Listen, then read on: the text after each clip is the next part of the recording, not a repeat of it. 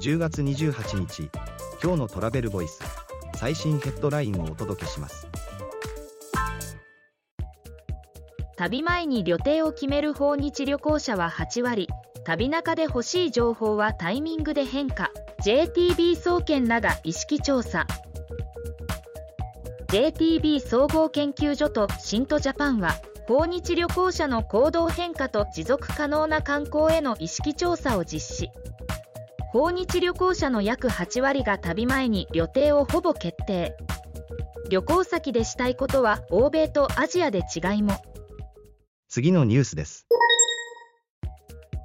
宿泊施設向け予約管理楽東ウィズ EX 旅先予約と EX 旅パックと連携開始 JR システムが提供する宿泊施設向けの旅行会社予約サイト一元管理システム楽東ウィズは JR 東海ツアーズが運営する EX 旅先予約と EX 旅パックの販売を開始。次のニュースです。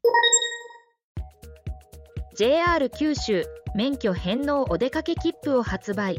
自主返納した65歳以上が対象。設定区間内を1か月間乗り放題に。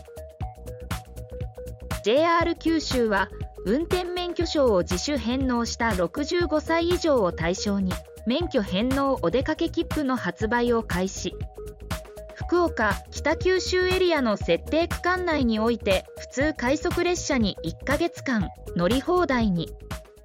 記事の詳細はトラベルボイス .jp で。ではまた明日。